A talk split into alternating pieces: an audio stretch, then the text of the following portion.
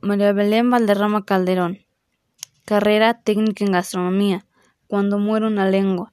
Cuando muere una lengua, todo lo que hay en el mundo, mares y ríos, animales y plantas, ni se piensan ni pronuncian con atisbos y sonidos que no existen ya.